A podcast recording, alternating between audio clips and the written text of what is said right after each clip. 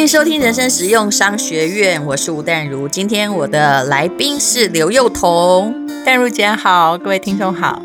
他曾经接受我的访问，那我后来就跟他说：“来吧，来人生实用商学院吧，来分享呢你那个每一段哈，其实都非常精彩的经历，哈哈，就是商学院嘛，那就是失败经历，可能学习的会比成功经验多很多。而且我觉得我最记得刘幼彤跟我讲的，他说。”那个屋漏偏逢连夜雨啊！哦、当你没事绝对不会只有一件，只要你倒霉的时候，它会接二连三，而且你就会如同鬼遮眼一般，什么你没有办法自己想象到的事都会做。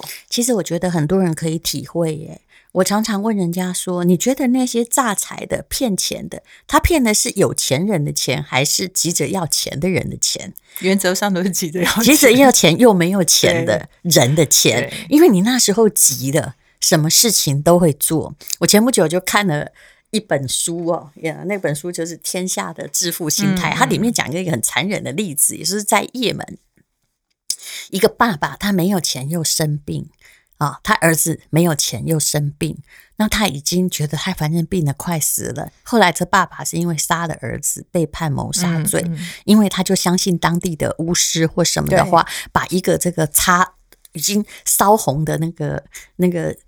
一一整根棍子就往那个男孩的胸口刺进去，然后他就男孩就死了嘛。本来是病很重，后来就死了。然后记者呢，后来可能是呃什么 BCC 啊，找到这个爸爸说：“你为什么要这样对待自己儿子的时候，这个人只是很无奈的说：当你很爱你的孩子，他又生病，你又没有钱，又没有人帮他医疗，你什么事都做得出来，你只好相信。”所以在创业过程中啊，很多人他会被逼到绝境的时候，嗯、你太多事情是你平常以正常姿态，嗯、你绝对不会做，但是在那个当下，在环境的逼迫之下，你也会认为你一定要做。嗯、所以我出这本书叫《人生赛道：勇敢是要勇敢放弃》，里面就写了一个章节叫“天天使跟魔鬼，你一定要选边站”。嗯，那你就这个慢慢开始吧。我们现在是要讲那个，呃，这个很残忍的。主题不只会在你身上，在很多 创业者或创业公司的所谓高管都会遇到。不管创业成不成功啊，就算成功，你也可以是这样的结果哈。一定就叫做被迫做保，明明不是你创的业，却是你负的债。对，因为我想，所有有创业经验的人都知道，其实，在银行，如果你一个公司，基本上你不可能不向公呃银行周转，除非你的整个。很少流动资金，一定多多少少你都会希望有很多的来源。那银行这时候它扮演什么角色？你去看每个股票，不管公司有多大，那个负债比就会看到。但是呢，其实如果是小公司的话，这些银行为了保证它的债权啊，嗯、现在虽然政府可能有提供什么再保计划，嗯、但说实在话，就算国家保证八成，剩下的两成，银行也不会有自己的风险，它也会叫你要保证。但这个保证，它绝对也不会只有创办人、董事长。他会叫你所有的高管一起绑在一起。其实这就是我看你那个人生赛赛道哈，勇敢也要这个，勇敢是也要勇敢，是也要勇敢放弃中。我看到了一个哦，原来因为我们没有当过创业公司的高管，才发现说我们都叫人家不要做保，可是那个状况是。你不得不做保，对，不然的话，你就是不要做这个事情啊。所以其实前后的因果关系，并不是你愿不愿意，而是你必定要。所以其实，在台湾创业，为什么不要太羡慕科技新贵？对，就是为什么在台湾创业风险很高的原因，就是它事实上是几乎把所有的身家，甚至是未来的身家，全部一起压进去。你真的不要以为他们只有股票，没有，他们还有负债，值钱才是股票，不然只是废纸一张啊。我现在也待过。科技公司，我也知道，其实好像人家都觉得你好像很富有哈，但是你只有自己知道，说我可能还要再卖命多少年，然后才会拿到好像名义上属于我的股票。所以就是我曾经听过人家讲一件事，就是说为什么台湾创业的这个风气，还有科技创业没有办法像比如说戏谷这么好，或者是其他地方，就是说好一样承担非常大的风险，但是人家出去可能是打一只熊。如果打猎的话，嗯、那我们是承担一样的风险，但出去打了一只兔子，所以、这个、你说的对，这样它这个就会有一个所谓的机会成本的问题。也就是说，好戏骨很多人失败了很多次，那、嗯、在他的某种法令的保护之下，也许他就是有限损失制。他可以拍拍屁股，他离开。但是好，我们直接讲你的。我们这个叫做完全保证制。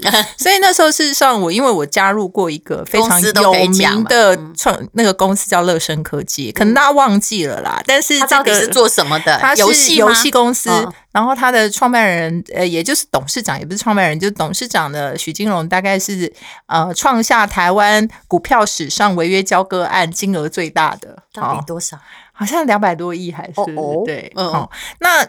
这个当当然发生这件事情的时候，我其实已经离开乐生可能十几年了，这就是我最压抑的。对，然后当当年在乐生创业的时候，我们那时候创业团队啊，从大概二十几人到三百多人的时候，其实我们真的每个月大概要烧四五百万，嗯，但是我们大概是零收入。所以大家就可以知道，说我们完全就是靠募资跟靠银行周转。是，所以事实上大家都很害怕害怕我们，你知道吗？就是投资人怕我们倒，银行也怕我们倒，所以就是把所有的高管都绑在一起。所以那时候其实，在董事会发生一些争执，我跟金融就拆伙以后哈离开，我把我的股票大概就用当时的净值卖还给他。其实我觉得那也是我当时人生放下的一件事，就是说，我觉得我不想再跟。很多人知道他后来有一直在飞涨。可是很多人觉得很可惜，可是你那时候已经放下了。对，我放下，因为我觉得我不想再跟这件事情有关联。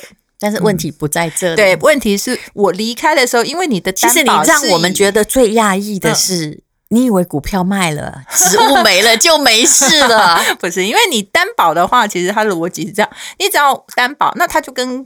银行是合约制嘛，嗯，所以等于说这些担保，不管你担保几千万了哈，五千万啊六千万，那你就是共同保证人，你一样还是放在那个保证人的名单上面。嗯，所以那时候的状况是，我就算离开那家公司，如果那家公司没有继续，没有成功，我还是一样要出来负担那个债务。说真的，我自己是学法律的，但我没想到这件事，我以为那个债权会过了一段追溯的时效就会消失，嗯、而且你压是债权债就就是对，你压根跟他。老实说，那时候已经完全没关系，甚至你都快忘了你曾经在这家公司工作过。对啊，所以我觉得应该这么说，嗯，所以我觉得创业的确很多。现在大家就是会疯狂鼓吹要创业啊，我都会请大家说，你要想清楚，嗯、就是创业之前你一定要用脑，创业之后你才能用心啊。嗯，因为创业除了进入门槛，你一定要想到，其实刚刚幼童讲的就是退出的门槛，对，而且那个退出的门槛。有一些那个隐形的门槛，比那个看得见的更可怕。对，那所以后来的创业就是大家会在想创新创业理论，为什么有那种 MVP，就是最小可行性创业理论，对对对，就是叫你刚开始别花太多钱，别整个聊了 key，先试试水深。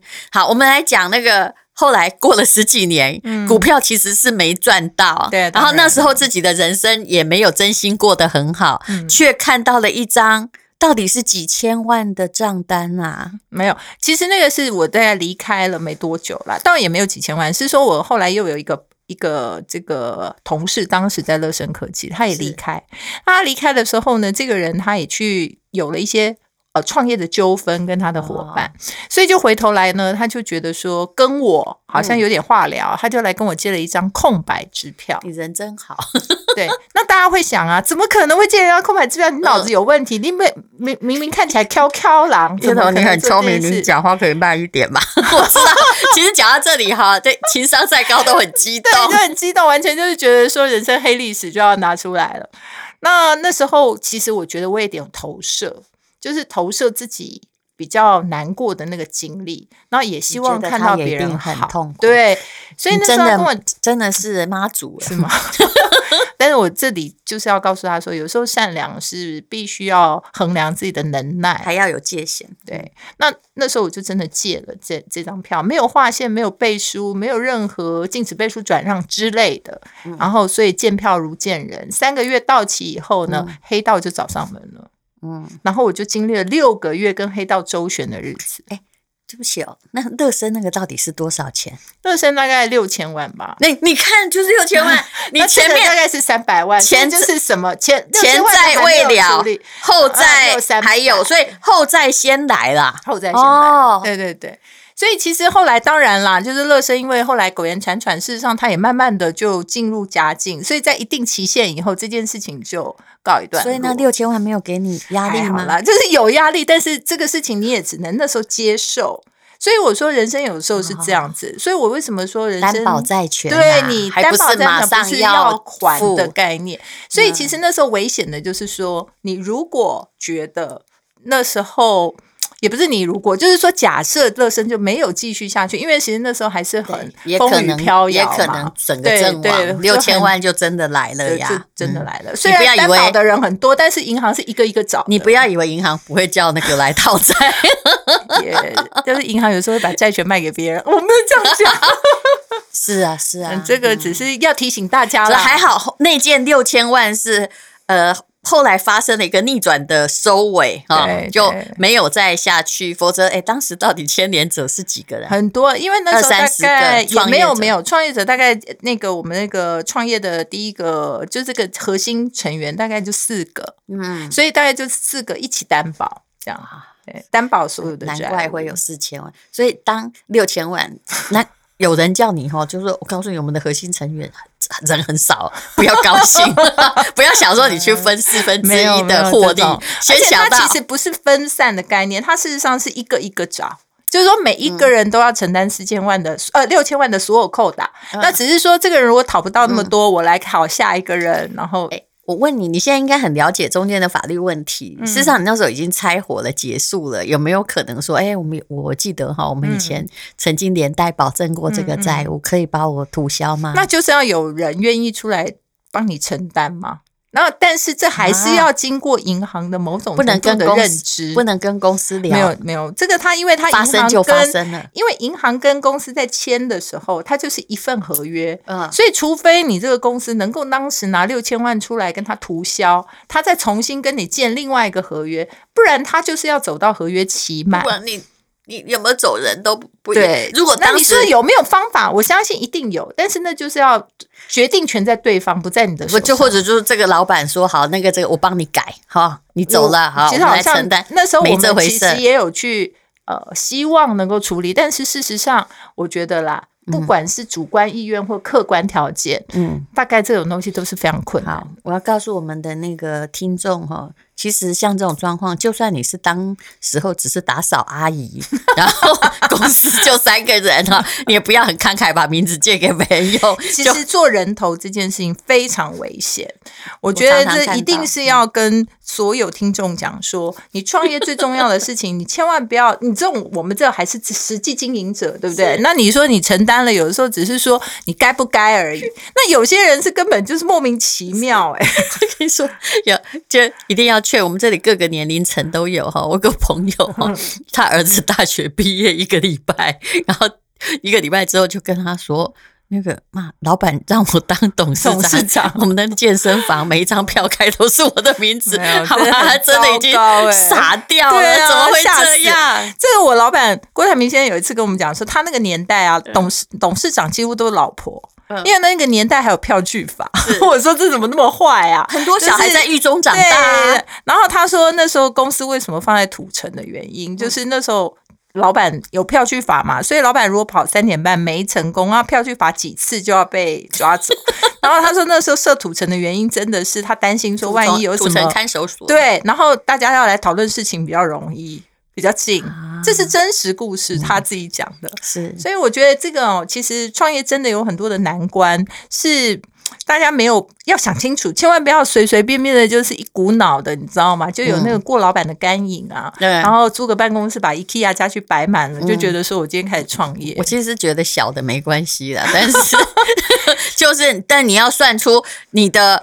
比如说，呃，你你你三百万哈，你不要以为说，哦，我今天好高兴，刚好三百万创完一个业，没有没有，后面一定还要填啦。其实我觉得小的事情，当然还是要有一点，呃，对自己的客观评估，而且那评估要非常的保守。因为我曾经也有看过，就是三五百万创业的人，嗯、就是他光存货就做了三百多万这样。嗯、那我就问他说：“那你这个东西要怎么卖呢？”嗯、然后大家的想法就是，我把我。该想要做的事情做完了，好、嗯、东西做出来了，对这件事情就可以卖了。对，其实根本不是这回事。所以呢，其实你的那个呃存货跟废物，它其实只有一线之隔。所以如果说你要做东西出来卖，你好歹你还要留下几百万来做行销的，是的。所以，但是没有这种观念，很多的创业家花钱的能耐比赚钱的能耐多很多。其实你讲的哈，就是完全是肺腑之言。我个人也有经验啊，我也是跟一个朋友创业，然后我们把钱凑完之后。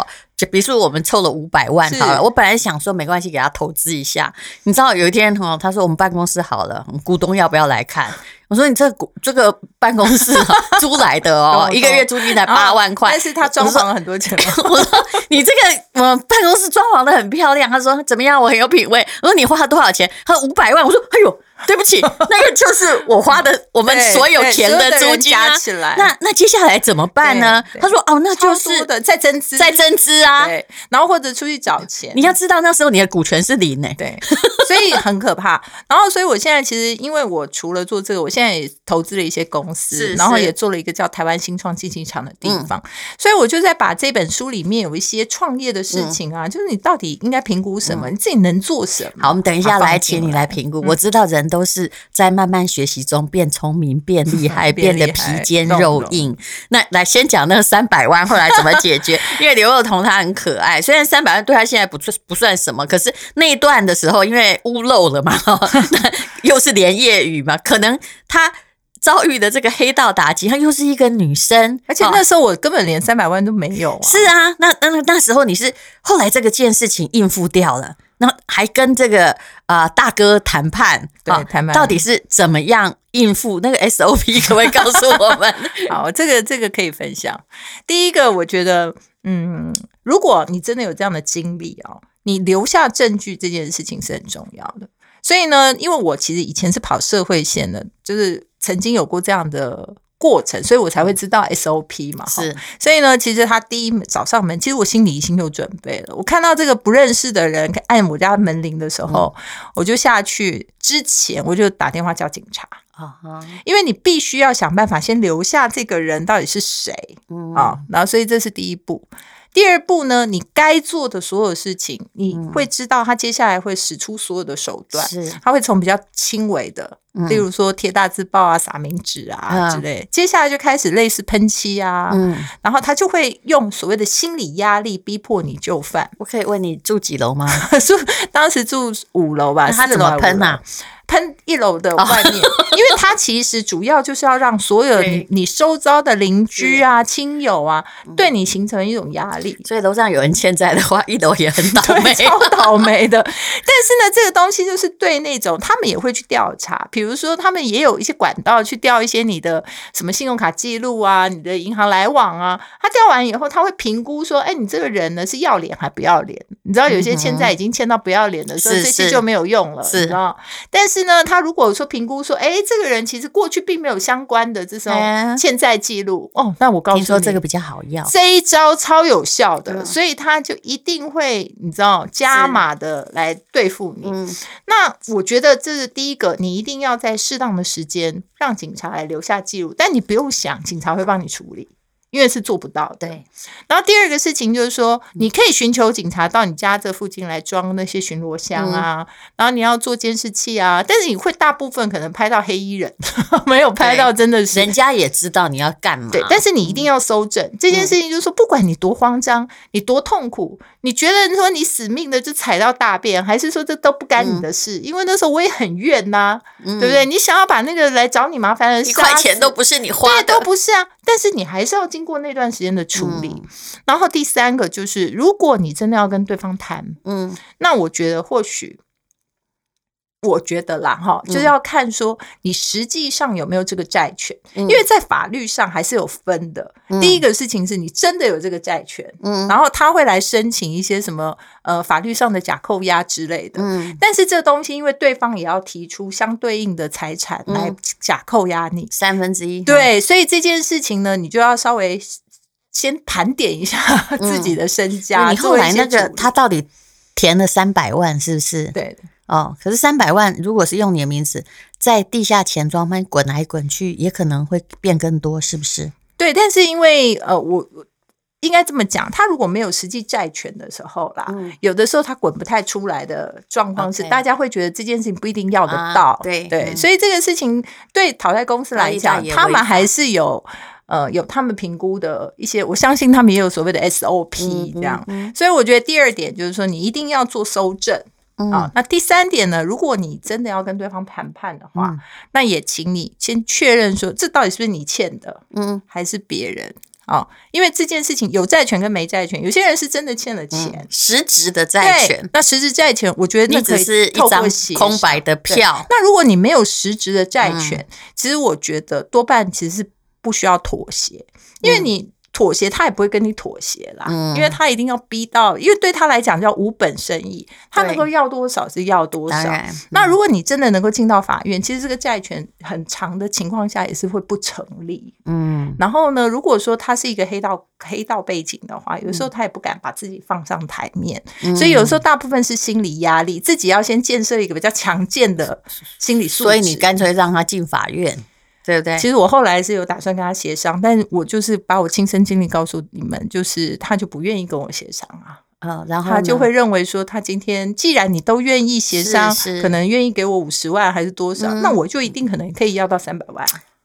这个这个想法真的是蛮厉害的，嗯，所以其实有时候它是一种心理战呐，嗯，所以坦白说，大家会讲说，就现在你讲起来好像很轻松，其实不是，我那时候真的快要疯掉了，每天真的是用以泪洗面来形容。你要知道，他那时候还有两个孩子，很小，所以我说，但是我觉得真正纠结的是说啊，人生真的有时候踩大便的话，你也不要一直在那边自怨自艾，一直要哀怨也没用。那后来既然又不是谈的，又不是进法院。哦，到底如何？所以我说搜证那件事情，就叫警察来的时候，他刚好有留下一个人的姓名，嗯、就没想到就在一次的搜证过程当中，有拍到一张脸，嗯哼，就刚好就是他，嗯，所以呃，我就请了警察，就发现，因为我那个年代还有所谓一清专案，是。还有所谓呃、哦、那个流氓条例，发现他是通缉犯是吧？他不是，他就是会送绿岛的，哦、所以警察就有机会去警告。他们说，如果这个事情再继续，因为已经知道对象，不知道对象无从警告嘛。是啊，但是如果知道对象的话，就有机会去警告。可他可能也有别的帮手啊。其实，在没有真正债权的情况下，他们就不会冒那么大的风险。Okay, 如果说你有就大家算了嘛？还那个人被一亲就抓走？没有，后来就是就进法院了，嗯、因为找得到对象，你就会被传嘛。那他就法院上跟我道歉呐、啊，法官就直接说：“嗯、你要不要跟他道歉？你以后还会这样做吗？”然后他就说不会。嗯、所以其实那时候我也没有再说什么，然后那张就那张票就结束了，就结束了，这事情就结束了。好，那后来那个。跟你过患难过，但是搞了一个就是让你心理压力消失了。其实在这事件一半的时候就已经不在了，就是还是活着吗？应该说就没有出现了，就把甩锅给你了。对，然后而且但是我觉得就是我似乎好像从中间他再也不出现的时候，我也没有再找他，因为我其实知道那件事情真的蠢的人是自己啊。所以在人生很多过程，就是你真的只能承认自己很蠢，蛮了不起。你把沉默成本看得这么透，顶嘴的说啊，其实也自己也有错。对，那我我是觉得说，如果你一直在那边留恋那个大便很臭的话，嗯、那那个大便可能永远都没有办法失去。嗯、但是我觉得啦，因为我有这个觉悟，或许是老天爷就是看在我有这个觉悟的份上，然后才给我处理的契机啊。我也觉得真的，其实是。相当了不起的一件事情。那刘宥彤他经过了很多坎坷的人生，不过这个反而让他变得很坚强。不管哈，就是明天来的是什么样的任务，我都觉得他背得起来。没有了。好，那我们再继续听下去。今天谢谢你收听人生实用商学院，谢谢幼童，谢谢。